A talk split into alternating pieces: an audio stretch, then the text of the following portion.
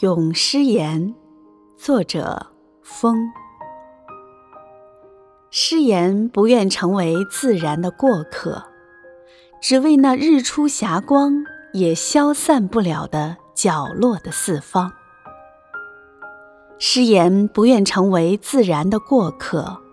只为那满园绿景也勾画不了的盛开的繁忙。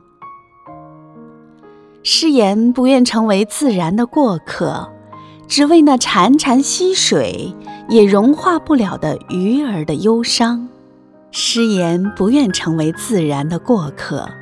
只为那声烟漫漫也隔断不了的鸟儿的声响；诗言不愿成为自然的过客，当你终于凝聚双眸的时候，才发现那自然的能量。呼唤着的是千千万万个最闪亮的诗言。